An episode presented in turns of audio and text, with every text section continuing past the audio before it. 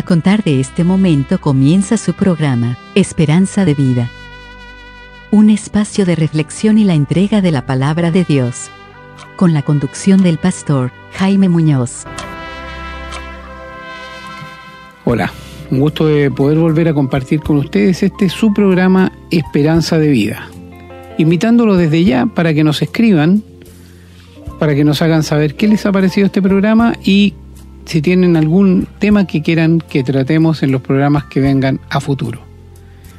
Como habrán visto ya, hoy día vamos a hablar un tema que ha generado y sigue generando controversia dentro del mundo cristiano, que se refiere a hablar en lenguas. Dijimos, le, hemos titulado Hablar en lenguas el día de hoy. nuestro pastor nos va a explicar qué dice, nos va a enseñar, qué dice la Biblia respecto de hablar en lenguas porque hay algunas denominaciones que le dan mucho valor a hablar en lenguas, que dicen que están hablando en lenguas espirituales, pero ¿es correcto eso? ¿Es correcto en base a la luz de la palabra de Dios? ¿Qué debe hacer una persona que está en esa iglesia y que le dan tanta importancia a eso por sobre otras cosas? Bueno, veamos qué dice la palabra, no, no nos quedemos con la duda, para eso es este programa. Así que son bienvenidos a quedarse, a acompañarnos y a tomar nota, por favor. Ojalá tengan lápiz y papel para que puedan tomar nota de las citas bíblicas y ojalá también puedan compartir este programa con la Biblia en la mano para que puedan ir acompañándonos en la lectura. Se encuentra conmigo, como, como es obvio, como por supuesto, mi hermano pastor Jaime. Adelante. Hola y bienvenidos a su programa Esperanza de Vida. Una vez más para nosotros es un tremendo privilegio contar con su sintonía y nos gustaría contar con más sintonía todavía, ustedes compartiendo el programa. Como dijo mi hermano, ya hoy día vamos a hablar del don de lenguas. ¿Es para nosotros, para el día de hoy, o solamente fue al principio, al comienzo de la iglesia? La Biblia es muy clara en cuanto a esto. ¿Por qué? Porque tenemos que acordarnos que ellos no tenían Biblia. Y necesitaban, Dios necesitaba mostrarles que realmente Él era real, ¿Y para qué eran las lenguas? Eso lo vamos a ver en un ratito más cuando desarrollemos nuestro tema. Así que quédese porque le va a interesar. Sean todos muy bienvenidos a este programa. Así es. Vamos ahora a una pausa musical y estamos con la lectura.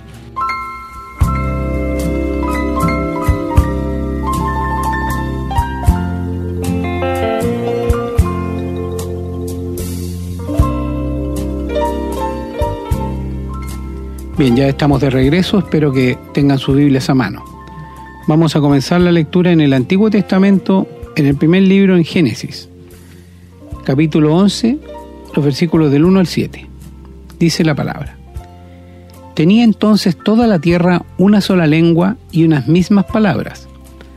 Y aconteció que cuando salieron de Oriente, hallaron una llanura en la tierra de Sinar y se establecieron allí. Y se dijeron unos a otros, Vamos, hagamos ladrillo y cosámoslo con fuego. Y le sirvió el ladrillo en lugar de piedra, y el asfalto en lugar de mezcla. Y dijeron, vamos, edifiquémonos una ciudad y una torre, cuya cúspide llegue al cielo, y hagámonos un nombre por si fuéramos esparcidos sobre, la faz de toda la tierra.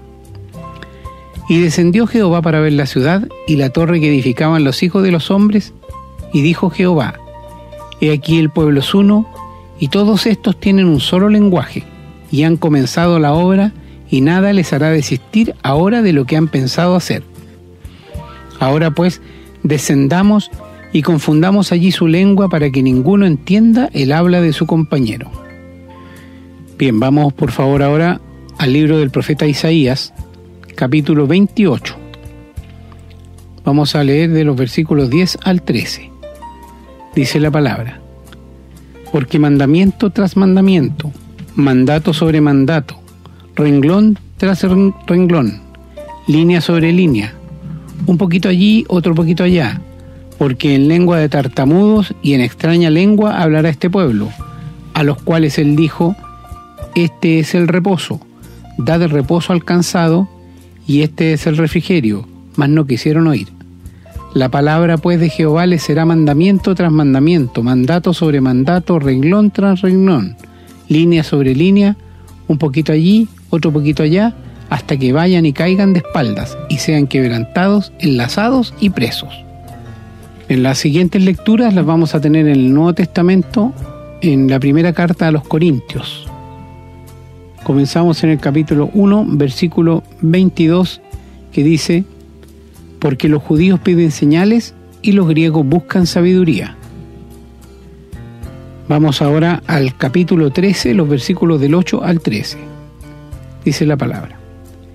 El amor nunca deja de ser, pero las profecías se acabarán y cesarán las lenguas y la ciencia acabará. Porque en parte conocemos y en parte profetizamos, mas cuando venga lo perfecto, entonces lo que es en parte se acabará.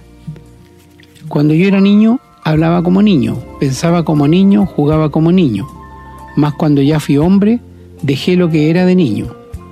Ahora vemos por espejo oscuramente, mas entonces veremos cara a cara. Ahora conozco en parte, pero entonces conoceré como fui conocido.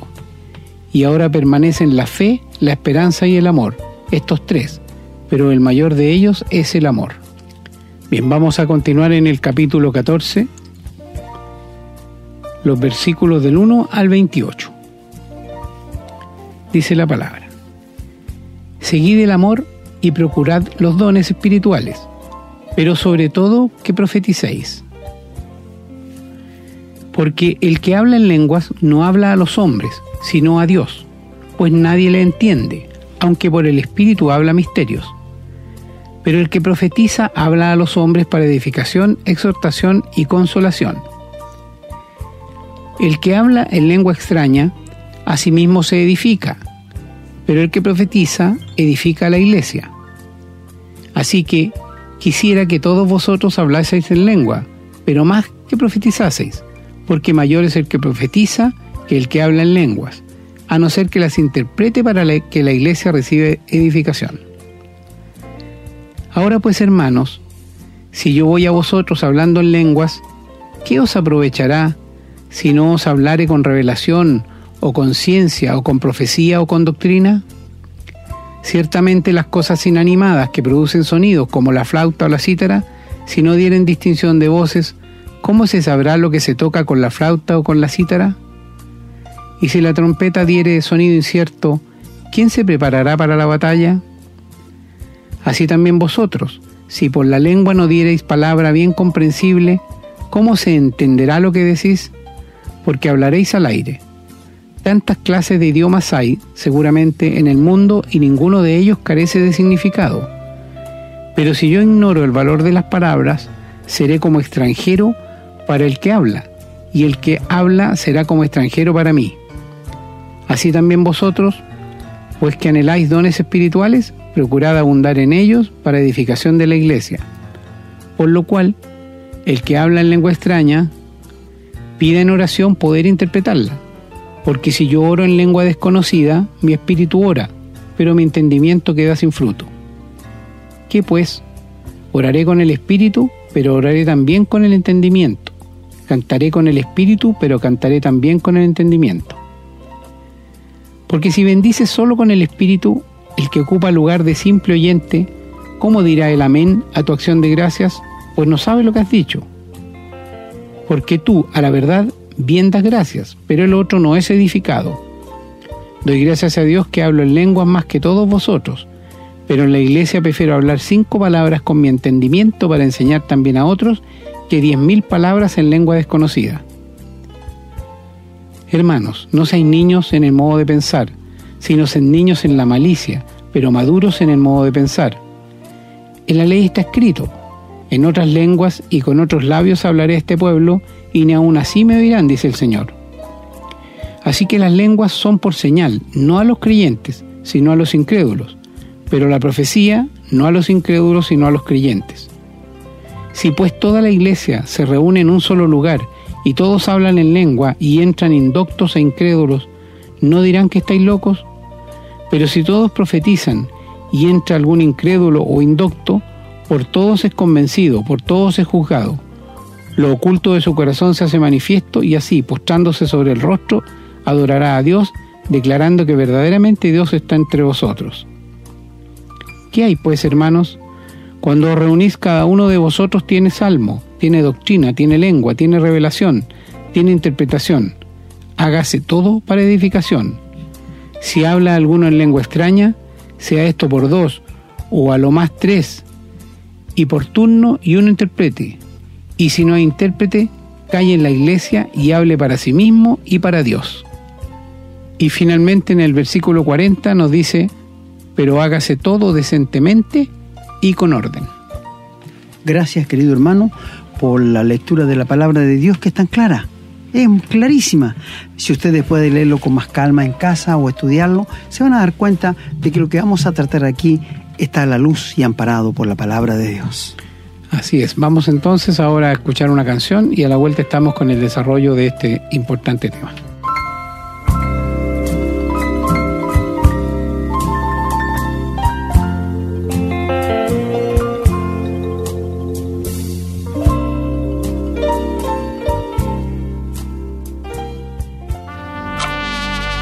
Estamos presentando su programa, Esperanza de Vida. Bueno, queridos amigos y hermanos, una vez más tenemos un programa interesantísimo, actual realmente, está muy actualizado esto.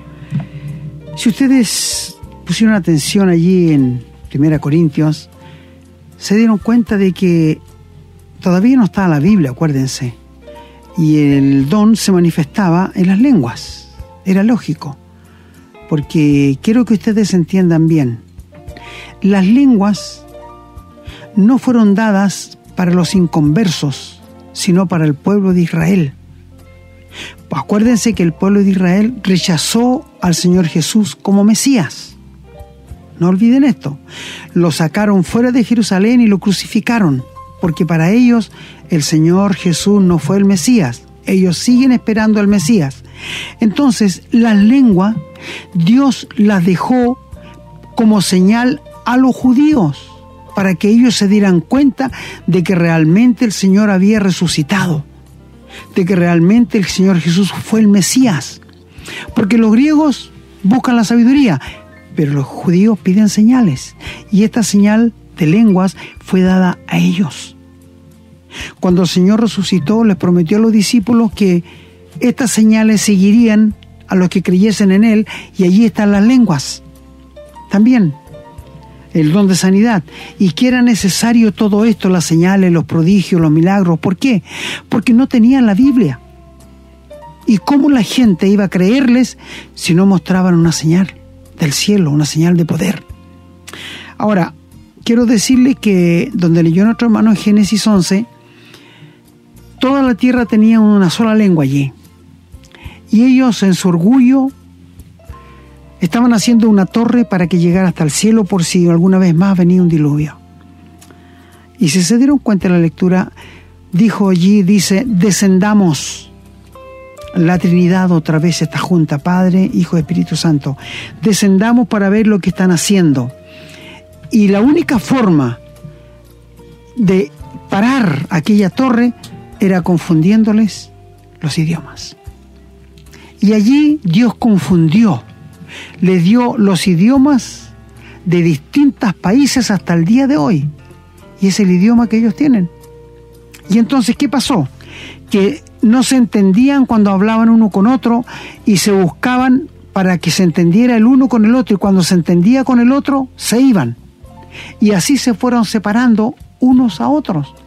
Y tenemos todos los idiomas que hay hoy día en el mundo.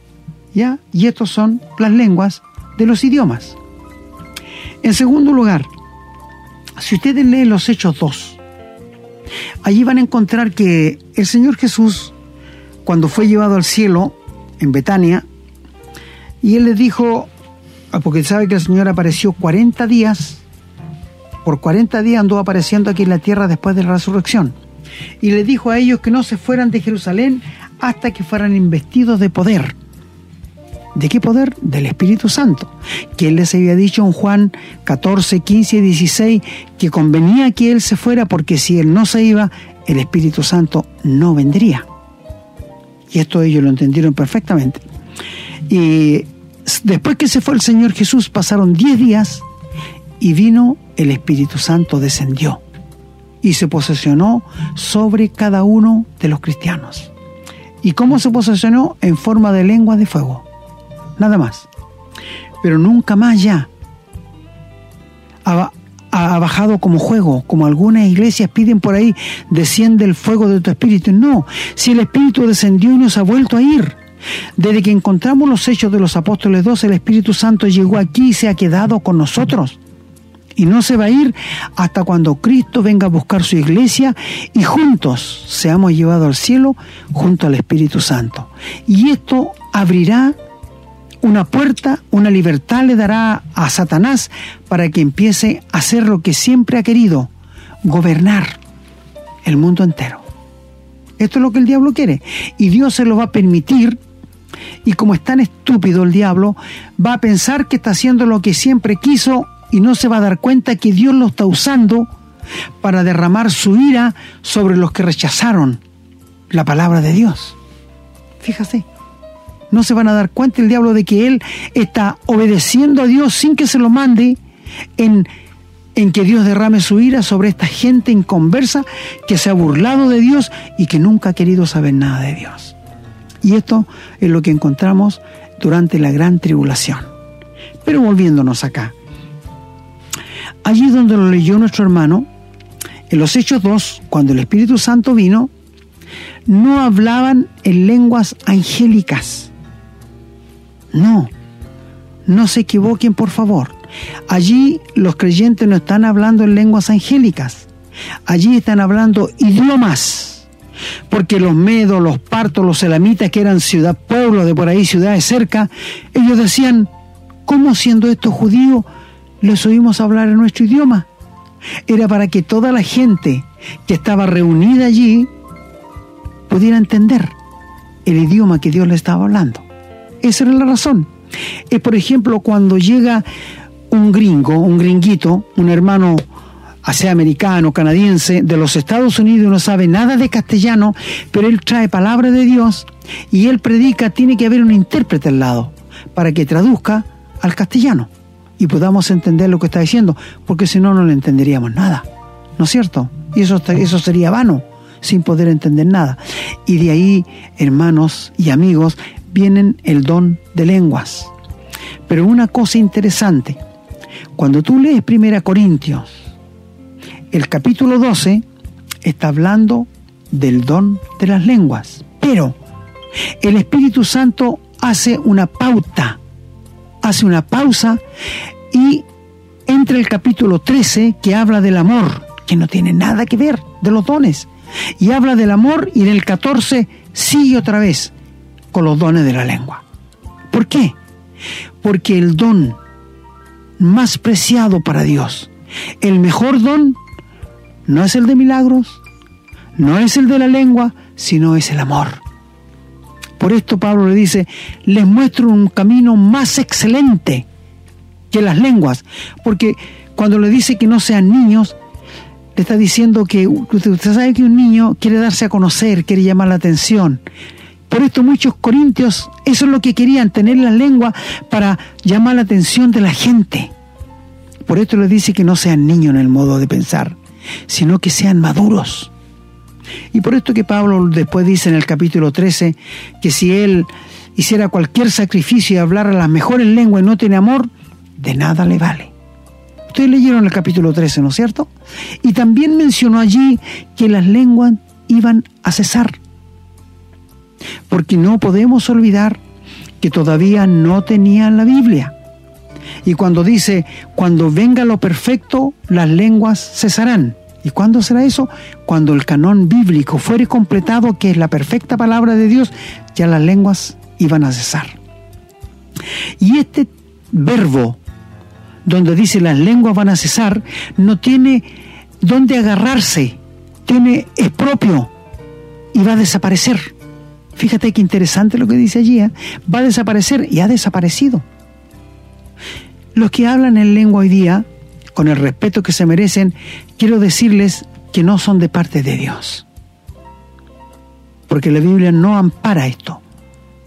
Porque cuando usted entra a una iglesia donde hablan en lengua, encuentra un bullicio como un panal de abejas.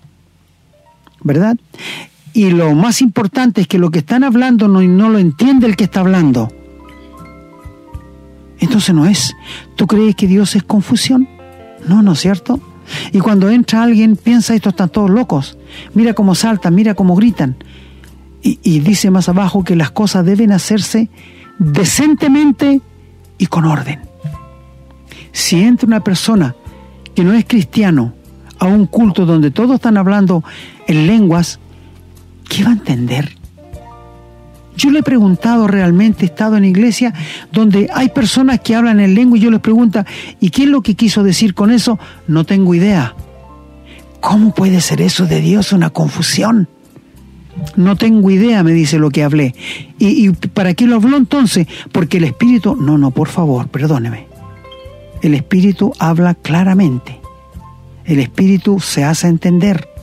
El Espíritu no es misterioso. Y esto quiero que lo entiendan por favor. Mira, las lenguas del día de hoy, y todo, si no has escuchado a alguien hablar en lengua, siempre va a tener la misma sílaba. Ray, si, ray, roar, siempre lo mismo. Y no entiende qué es la persona que lo dice. ¿Cómo es esto? Pablo dice allí en el capítulo 12 de los, del 1 Corintios donde leímos que si alguno habla en lengua, tiene que haber alguien que le interprete, si no mejor que se calle. Es decir, si alguien en aquel tiempo de Pablo, porque hoy día no necesitamos las lenguas, yo le voy a preguntar de luego por qué, si alguien en el tiempo de Pablo se levantaba en la iglesia y hablaba en lengua, porque a la iglesia que entran todos hablan en lengua ahora, y es un bullicio que no se entiende. Si alguien quería hablar en lenguas, tenía que haber alguien que la interpretara, si no mejor se calla porque no va a edificar a la iglesia. Y las lenguas eran para edificación de la iglesia. Pablo hablaba en lenguas, pero solo se edificaba, porque hablaba con Dios. Mira qué interesante. ¿eh? Mira, yo te hago una pregunta. ¿Por qué necesitaríamos hoy día las lenguas? Fue lo que le he preguntado a muchos de los que pretenden decir que las lenguas son de Dios. Para mí no son de Dios. Con la Biblia en la mano se los digo. Son carnalidades. Mi amigo, ¿para qué necesitamos hoy las lenguas si todo lo que necesitamos saber qué quiere Dios de nosotros está en la Biblia? ¿Me puedes tú contestar eso? ¿O preguntar tú a una persona que habla en lenguas? ¿Sabe por qué? Porque cuando tú le escuchas a una persona hablar en lengua y luego le dice qué quiso decir, no tengo idea porque hablé para Dios. ¿Cómo? Esto no puede ser. Esto no puede ser, hermano. Dios no es de Dios de confusión, es Dios de paz. Por eso todas las cosas deben hacerse en orden como Dios es. Dios es un Dios de orden, no es un Dios de confusión. Hágase todo para edificación. ¿Tú crees que las lenguas son para edificación en el día de hoy? No. Pero lo más importante, yo te pregunto, ¿por qué necesitaríamos lengua hoy si tenemos todo lo que Dios tiene que decirnos en su palabra? Recuerdo una vez pregunté a un hombre que hablaba en lengua, ¿por qué hablaba en lenguas? ¿Sabe qué me contestó? Y no se arrugó para decirme, es que a Dios se le olvidaron ciertas cosas y me las revela a mí. ¡Qué cachiporra más grande, por favor! ¿Tú crees que a Dios se le ha olvidado algo? Él no es hombre para mentir, ni hijo de hombre para que se arrepientan. Mi amigo, querido hermano, si tú pretendes hablar en lenguas, yo te digo, eso es carnalidad, no es espiritualidad. Si tú quieres mostrar que tienes el Espíritu Santo y que estás lleno del Espíritu Santo, yo esperaría ver en ti los frutos del Espíritu, que son amor, gozo, paz, paciencia, benignidad, bondad, fe, mansedumbre. Esto quisiera ver yo en ti si me dices que eres un hombre lleno del Espíritu Santo, no que me hables en lenguas, porque el hablar de lengua no es de Dios. Mi tribu, no sé, no me acuerdo en qué país, que lo vi en la televisión, que habla en lenguas igual que los que hablan en las iglesias, pero son diabólicos. Es el diablo que los hace hablar así. Va a sonar un poco fuerte para ti, pero es la realidad.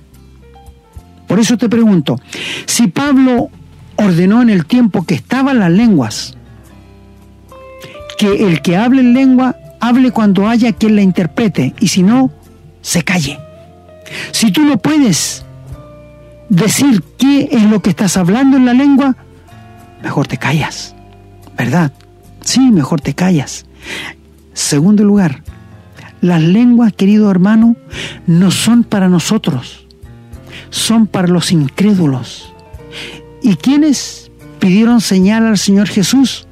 No fueron los griegos, porque los griegos pedían sabiduría, fueron los judíos. Así que las lenguas Dios las dio para señal a los judíos, a los judaizantes que peleaban con el apóstol Pablo, no aceptando la gracia de Dios, sino diciendo que si ellos no eran circuncidados no podían ser salvos. Entonces las lenguas fueron en señal para ellos, para que entendieran que el que vino fue el Mesías, que ellos rechazaron. Esto nos dice la Biblia. Los judíos piden señales, los griegos buscan sabiduría. Y esto es lo que está diciendo. Las lenguas son por señal. Ahora, ¿para qué necesitamos lengua y días para darle señal a quién? ¿Me puedes decir tú? Si tú hablas en lengua, querido amigo, yo te pregunto, ¿A quién le estás dando señal? ¿Le estás hablando a los hombres? ¿Le estás hablando a Dios? Pero si no sabes lo que estás diciendo, ¿cómo puedes? Mira, tú sabes que la iglesia, cuando se levanta un hermano a orar, si yo no estoy de acuerdo con lo que él está diciendo, porque no le entiendo, no le puedo decir amén a su oración. Pero si el hermano es claro, implícito, entendible para los demás en lo que está diciéndole a Dios, yo le voy a decir amén a su oración. Pero si no le entiendo, no. No me voy a comprometer con él. Es igual con las lenguas. Si yo no entiendo nada de lo que tú estás hablando, yo no puedo respaldarte. Y esto lo dice la Biblia. Dice, cantaré en el espíritu, pero cantaré con el entendimiento, que los demás me entiendan. Oraré en el espíritu, pero oraré con el entendimiento, es decir, hacerse entender a los que los oyen. Dios nunca se dejó sin testimonio en la tierra. Siempre se ha dado a conocer muy claramente. Por esto te digo, ¿tú crees que Dios está en la infinidad de lenguas donde todos hablan? No, mi amigo. Con la palabra en la mano te digo que no. Lee la instrucción, por favor, otra vez, allí en 1 Corintios 12. Léela, porque allí dice claramente que hay un don mejor que las lenguas y que la profecía. Ahora, tú me preguntarás, ¿y qué de la profecía? Mira, tú sabes, dice Pablo allí, si entra un indocto, un inconverso, y todos están hablando en lenguas, ¿qué va a pensar? Que están locos porque él no va a entender nada. Va a salir peor como entró. Yo he hablado con muchas personas cuando van a estas iglesias donde saltan y hablan en lengua y salen asustadas corriendo, porque no entienden nada. Eso no puede ser de Dios. Dios atrae a las personas. Este es el plan de Dios, atraerlas, no correrlas. Pero sabes, yo le dije a él que, ¿por qué hablaban en lenguas? ¿Sabes qué me dijo él? Es que esto es lo que dice la Biblia, pero usted entiende lo que dice, no entiendo nada. ¿Y cómo entonces? ¿Para qué habla? Bueno, porque me viene el deseo de hacer otra vez. Volvemos a decir carnalidades. Dios no obra por lo que tú sientes, por tu deseo, Dios obra por el Espíritu. Y mi hermano, cuando Pablo habla allí en 1 Corintios 13, le dice, yo les voy a mostrar un camino más excelente, porque ellos todos querían hablar en lengua, porque era algo extraordinario para ellos. Era lo máximo, eran como niños. Por esto le dice, yo cuando era niño jugaba como niño, hacía como niño, pero cuando ya crecí, dejé la que era de niño, queriéndole decir el apóstol, maduren, crezcan. No dice Dios en su palabra, todo lo que se haga en la iglesia sea para edificación de los creyentes. ¿Por qué Dios dio los dones? Para la edificación.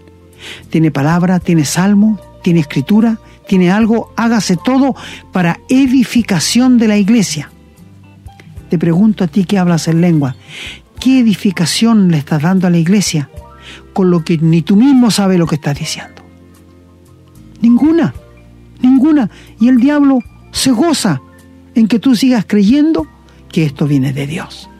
Mi amigo, por favor, si tenemos la palabra de Dios tan clara, tan explícita, que tú la puedes comprender, te ruego que estudies 1 Corintios 12 y el capítulo 14, donde dice que todo tiene que hacerse decentemente y con orden.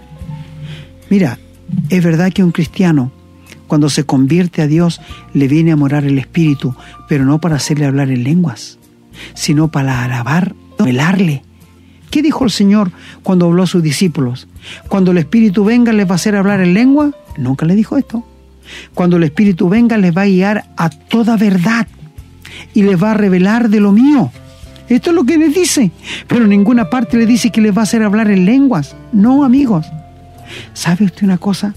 Amigos y hermanos, me da pena a veces cuando la gente ha ido a una iglesia pentecostal y ha tenido que arrancarse. Les voy a contar una experiencia que yo tuve muchos años atrás.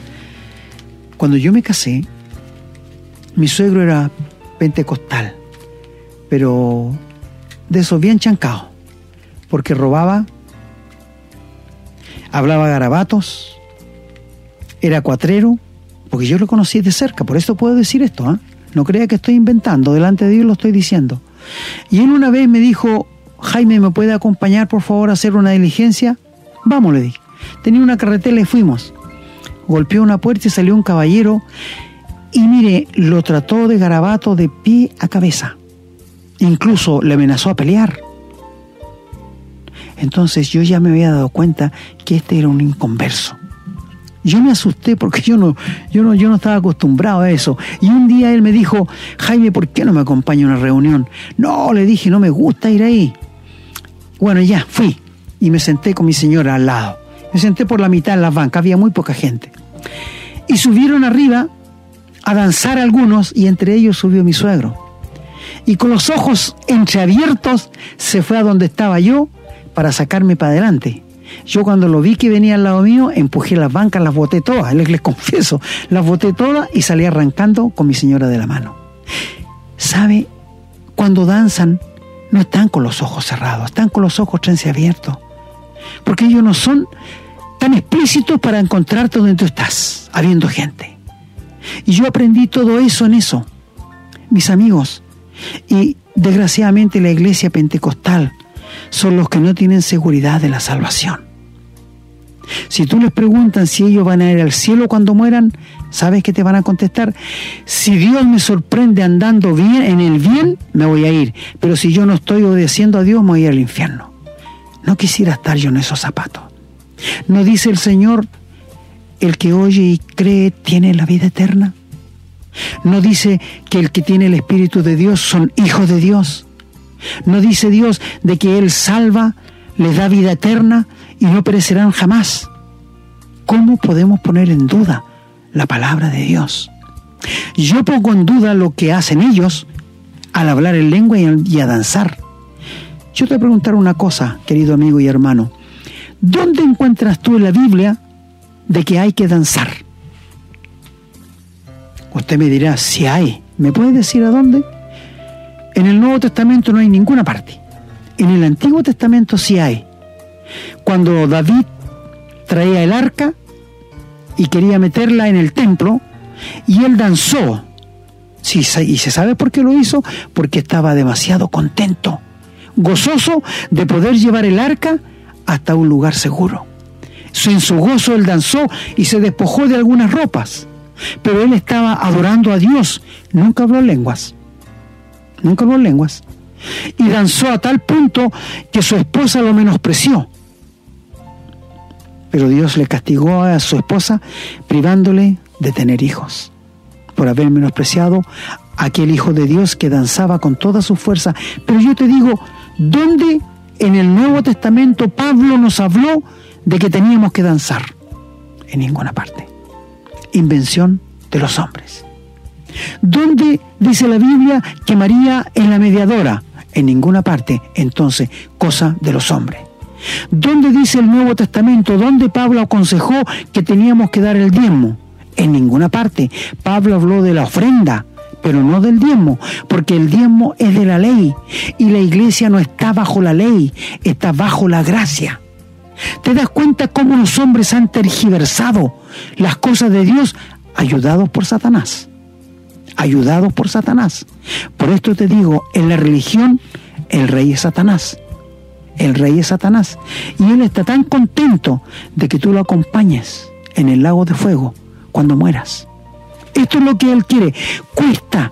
Cuando tú te quieres convertir, mira, tu carne se opone, tu espíritu se opone, tu familia se opone, el diablo se, se opone. Por esto cuando un discípulo le dijo, Señor, son pocos los que se salvan, ¿qué dijo el Señor? Esforzaos a entrar por la puerta angosta, porque muchos procurarán y no podrán. Te pregunto, si estás en una iglesia donde hablan en lenguas, ¿cuántos crees que van a ir al cielo de los que allí están? ¿Te has preguntado alguna vez? Tú mismo puedes preguntarte, ¿crees que irás al cielo cuando mueras? Si nunca has tenido un contacto personal con Cristo, si nunca has nacido de nuevo, no esperes llegar al cielo, porque en el cielo no va a entrar ni un pecador que no haya sido perdonado y que haya pasado por la cruz de Cristo. Y esto te lo aseguro con la Biblia en la mano. Mi amigo, siento que los hombres se están conformando con lo que los pastores falsos les están enseñando y no están viendo en la escritura si realmente esto es así. Me agradan la gente de Tesalónica. ¿Sabe por qué? Porque cuando Pablo llegó por primera vez a hablarles de Cristo, ellos no lo, no lo recibieron al tiro, pero empezaron a escudriñar en el Antiguo Testamento si era verdad lo que Pablo decía y una vez que lo comprobaron que era verdad, lo creyeron. ¿Por qué no haces tú lo mismo? No le creas a los hombres. La Biblia dice, maldito el hombre que confía en el hombre. Vea la palabra de Dios y ve si realmente lo que te están enseñando está en la Biblia. Mi amigo, no hay nada que tú necesites o que quieras saber qué necesita Dios de ti que no esté en la Biblia. Y las cosas que no están allí, las ha inventado el hombre. Todos, todas las cosas las ha inventado el hombre. Mira, te hago la siguiente pregunta. ¿Dónde sale la Biblia que para Semana Santa no tenemos que comer carne? en ninguna parte de la Biblia. ¿Dónde salen las tres estaciones que donde el Señor Jesús pasó? Tenemos que seguirlas. Que el Señor se cayó tres veces con la cruz. ¿Dónde sale esto en la Biblia? No sale. Son invención de los hombres para hacer más lastimoso la muerte del Señor Jesús. Y mi amigo, Dios no quiere que te compadezca de lo que Él sufrió. Él quiere que tú te des cuenta que Él sufrió por ti por causa de tus pecados. Él llevó toda la angustia que tú y yo deberíamos llevar si tuviéramos que morir en la cruz por nuestros pecados. Y fue necesaria la muerte de Cristo porque ninguno de nosotros era capaz de vivir para Dios como Él pedía. Necesitábamos no religión, necesitábamos un nuevo nacimiento, una nueva creación. Es por esto que cuando nosotros morí, cuando nos convertimos, morimos para la ley, pero resucitamos para Cristo como una nueva creación.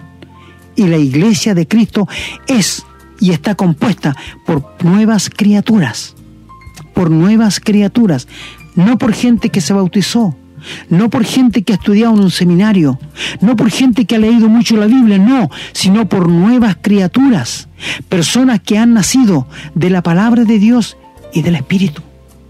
Por esto te decimos, ¿te acuerdas tú alguna vez haber nacido de nuevo? ¿Haber tenido un contacto personal con Cristo?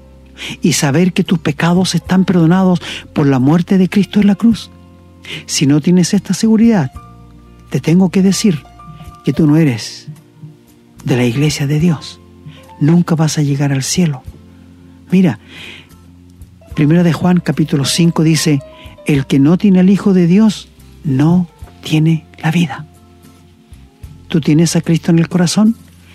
Tú me dirás, sí, yo lo tengo. ¿Cuándo? ¿Desde cuándo? Desde que me bauticé. Mi amigo, nadie recibe a Cristo cuando se bautiza. ¿Sabes qué significa el bautismo? Es un significado de lo que me pasó cuando yo acepté a Cristo en mi corazón y nací de nuevo. Cuando sucedió eso en mí, el milagro de la regeneración, yo morí para la ley, para el mundo y resucité para Cristo. Cuando Cristo murió, yo morí. Cuando Él resucitó, yo resucité con Él. Y la gente del mundo no va a entenderlo. Pero cuando me bautizan, yo muestro allí públicamente de que morí con Cristo y resucité como una nueva criatura. Pero no cuando me bauticé, sino cuando me convertí. ¿Te das cuenta que es sencillo entenderlo? Por esto te decimos, mi amigo, no importa quién seas tú, puedes una autoridad en la iglesia, puedes haber sido auto, puedes tener el control de todo, pero si no tienes a Jesucristo no tienes nada. No tienes nada. Jesucristo es la única solución para la religión y para este mundo de pecado. Las lenguas no tienen base en las escrituras. Te lo decimos al tiro. Te vuelvo a repetir, si tú crees estar lleno del Espíritu Santo, tienes que mostrar los ocho frutos del Espíritu Santo. Amor, gozo, paz, paciencia, benignidad, bondad, fe, mansedumbre. ¿Los tienes? ¿Los practicas? ¿Los muestras en tu trabajo? ¿Los muestras en tu familia? Si no los muestras es porque no eres lleno del Espíritu Santo. Mi amigo, quizás fue un poco fuerte, pero es la verdad para hacerte despertar. Las lenguas que en el día de hoy la gente habla no son de Dios. Te lo volvemos a repetir, no son de Dios. Y fíjate que son tan parecidas, siempre mencionan un verbo, raisi, ruisi, y siempre lo van a decir, y yo mismo entiendo lo que están diciendo. ¿Sabe, hermano? Yo recuerdo muchos años estar en una iglesia donde había un señor al lado mío que gritaba mucho. Era muy gritón. Y yo pensé para mí, dentro de mí mismo, y le pregunté que por qué gritaba tanto. Él me dijo, porque tengo mucho gozo en el corazón, pero esto hágalo en su casa, no lo haga aquí frente a los hermanos, no para que todos vean. Pero sabes que al cabo de unos meses, este que se llamaba hermano, se fue de la casa con otra mujer y dejó a su señora. ¿Tú crees que eso es espiritual? No, por favor.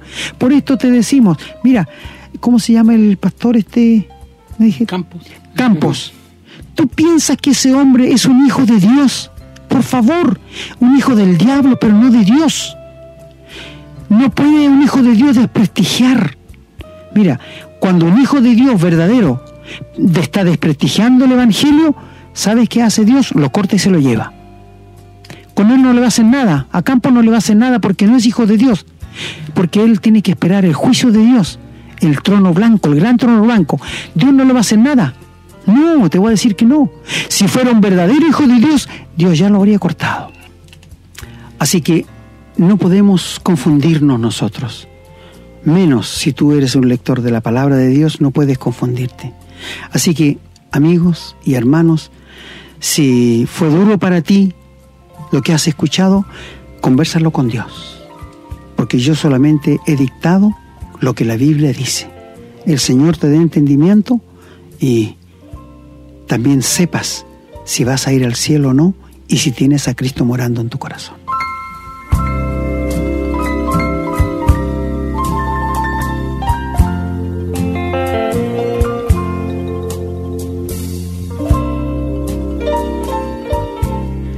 Bien, se nos está terminando el tiempo ya, así que es hora de ir cerrando el programa. De tener que ajustarnos en un tiempo determinado a veces incomoda un poco. Bueno, hermano, después de todo lo que esté hablado, después de lo que dice la palabra, es que es tan clara, nadie podría negar, una persona que ha leído 1 Corintios capítulo 14, no podría decir que no se da cuenta de que todo lo que ahí dice está en contra del uso de las lenguas en una asamblea eso cada uno de los versículos prácticamente dice lo mismo. No se puede ser más claro. En el 1 Corintios 14, 22 dice, las lenguas son por señal no a los creyentes, sino a los incrédulos. O sea, ¿qué duda puede quedar de un texto como ese? ¿Qué es una señal a los incrédulos?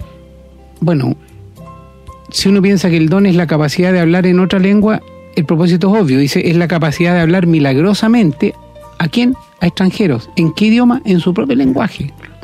No se puede demostrar ningún propósito para una lengua estática ni un lenguaje celestial o angélico. No hay ningún, ningún propósito en ese lenguaje. O lenguas devocionales que no tienen ningún propósito bíblico. En 1 Corintios 14, el 18 al 19, Pablo declaró que las lenguas no son para el uso en la congregación. ¿Cómo entonces hay iglesias como las pentecostales que explotan esto tanto? Y, y después, más adelante, en este mismo capítulo, eh, nos dice, los versículos 21 y 20, dice, dejen de pensar como niños, o sea, inmaduros, y comiencen a entender el propósito de las lenguas. Eso es lo que dice, que cuando era niño pensaba como niño, ¿cierto? Hay otras personas que piensan que las lenguas son una señal de un bautismo del Espíritu Santo después de la conversión. Bueno, esta enseñanza de que se necesita un bautismo del Espíritu después de la salvación no tiene fundamento bíblico, no, tiene ninguno. Los pentecostales quieren enseñar que hablar en lengua es una señal para el creyente de que ha recibido ese bautismo. Pero ya hemos visto que el propósito de las lenguas es una señal a quién? A los incrédulos no a los creyentes, por lo tanto mal podría ser una señal de un bautismo. En ninguno de los pasajes que se refieren a la lengua existe la más remota sugerencia de que ellas sean evidencia del bautismo en el Espíritu. O sea, ¿de dónde inventan eso? No lo sabe. Por lo tanto, la interpretación de los pentecostales no tiene sentido bíblico ni tiene sentido lógico, que lo que es pura fabricación de hombres deseando algo sobrenatural. No es, hay otra explicación lamentablemente mucha gente busca lo, espiritual, esta cosa sobrenatural, esta cosa mística. Entonces, si el don de lengua es para hablar en una lengua para los incrédulos, como dice la palabra, hablar en privado o hablar en la asamblea no es la mejor manera de usarlo, por lo tanto. Pero en algunas excepciones, en algunos casos se ha permitido hablar en la asamblea, pero dice la escritura bajo ciertas restricciones. Primero tenía que ser de edificación. Segundo, tenía que estar permitido si un intérprete, si un intérprete, o sea, no estaba permitido si un intérprete no estaba presente. Alguien tenía que traducir, no como estas cosas que dicen ahora que dicen la entienden el que las habla. Y solamente a dos personas, o como máximo tres, dice la escritura, se les permitía hablar en una reunión.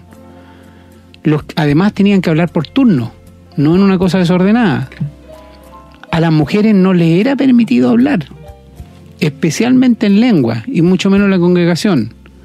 La reunión, como ya lo dijimos, tenía que ser en orden, nunca estar fuera de control. Como conclusión podemos decir que no existe ninguna prueba de que el don de lengua sea un éxtasis o hablar estáticamente con sonido inteligible. No, eso no existe. Eh, no había que tener una preparación emocional tampoco para esto, no se necesitaba estar excitado, ni entrar en trance, ni tener experiencias elevadas con un bajón después. El orador siempre estaba en control de sí y siempre podía tenerlo cuando era necesario. Pero cuando uno ve estos espectáculos que hacen en alguna iglesia, parece una cosa absolutamente desordenada, fuera de control. El que hablaba bajo en lengua no estaba bajo el control del espíritu más que cualquier otro que ejercitara cualquier otro don de enseñanza o profecía. No habían fenómenos como convulsiones, espuma por la boca, gritos, tonos de voz raros, ¿ah? o estar inconsciente de lo que estaba ocurriendo esas experiencias son comunes solo entre los paganos del primer siglo, igual que hoy día. No son de los hijos de Dios. El propósito declarado del don de lengua es una señal a los incrédulos, eso dice 1 Corintios 14, 22. Y ese énfasis no incluye lenguas devocionales o angélicas, solamente la capacidad de hablar en forma milagrosa un idioma que uno no conoce y tiene que estar en armonía con lo que dice el Nuevo Testamento. El don de lengua es una lengua extranjera usada para ganar el oído de incrédulos al presentar el Evangelio. Eso es el don de lengua, no lo que nosotros vemos. Yo yo sé que es fuerte lo que estamos diciendo, pero es que lo dice la palabra de Dios. O sea, si hay algún pentecostal escuchando esto, debería realmente tomar en serio. Lea Primera de Corintios capítulo 14 y léalo, pero léalo. Está leyendo la palabra de Dios, no lo que estamos diciendo en el programa.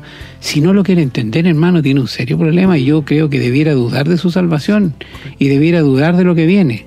Y no porque si el Señor lo pilló haciendo algo bueno, como dicen ellos, en el buen camino, no, no, no, es porque está desobedeciendo. Eh, bueno, yo sé que las iglesias pentecostales están llenas de gente, pero es que la, cantidad no significa nada. Vuelvo a repetir algo que hemos repetido tantas veces cuando Jesús dijo no temáis manada pequeña. Él sabe que las personas que realmente le creen son pocas. Así que, hermanos, amigos, si ustedes están en una iglesia pentecostal, y no es que hayamos apuntado este programa a la iglesia pentecostal, estamos apuntando el programa a hablar en lengua, y donde más destacan esto supuesto don, entre comillas, son los pentecostales, así que sí o sí teníamos que referirnos a ellos. Bueno, eh, preocúpese porque están en el lugar equivocado. Lamento decirlo, pero es lo que la palabra de Dios dice. O sea, no lo lamento. Lamento decírselo a usted que no se hayan dado cuenta antes, eso quiero decir. ¿eh? Eh, suena fuerte, sí, pero queremos que usted esté en el lugar correcto. Si usted quiere seguir ahí, bueno, va a estar sinceramente equivocado. El problema es que eso no le va a servir.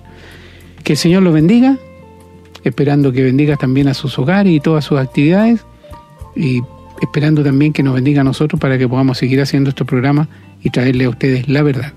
El que no quiere oírla, bueno, tiene una cuenta pendiente con el Señor.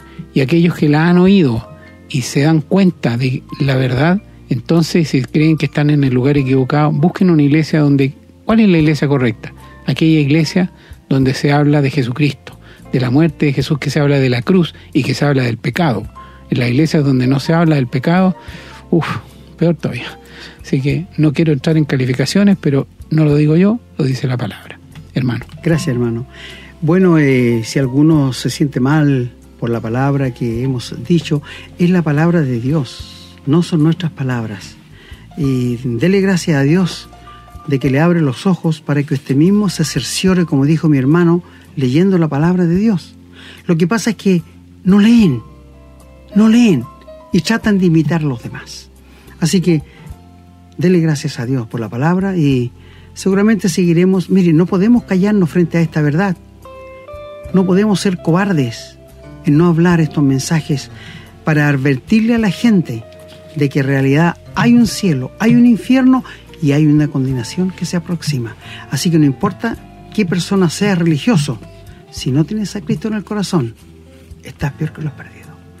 ¿Sabe, hermano? Cuando uno no habla con la verdad, es una manera también de ser incrédulo. Correcto. Porque yo prefiero callar ciertas cosas porque pueden incomodar a las personas. Entonces no le creo a Dios. Ese es el tema. Que, que alguien hay como que sacudirse un poco así y decir, en realidad, ¿por qué me estoy negando a escuchar o hablar la verdad? ¿Cuál verdad? La palabra de Dios. Es porque entonces soy también incrédulo. correcto. Porque si le creo a Dios y le creo lo que esto significa, no decir la verdad, entonces soy tarao. Correcto. Porque sé lo que me espera. ¿ah? Pero quiere decir que no le creo a Dios cuando estoy negándome la verdad. Es complicado, es, es un tema tremendamente serio. Así que, bueno, yo ya me había despedido, pero es que de repente dan como ganas de seguir aquí, pero eh, tengo que cortar porque el, el tiempo ya se acabó definitivamente. Así que que el Señor los bendiga y será hasta la próxima. Así es, hermano. ¿qué va a Listo, queridos amigos y hermanos, será hasta la próxima y que el Señor les dé sabiduría para inclinarse por la palabra de Dios y no por la palabra de los hombres. Será hasta la próxima. Hemos presentado su programa, Esperanza de Vida, un espacio de reflexión y enseñanza para la vida cristiana. Nos gustaría volver a contar con su sintonía. Que tengan un muy buen día.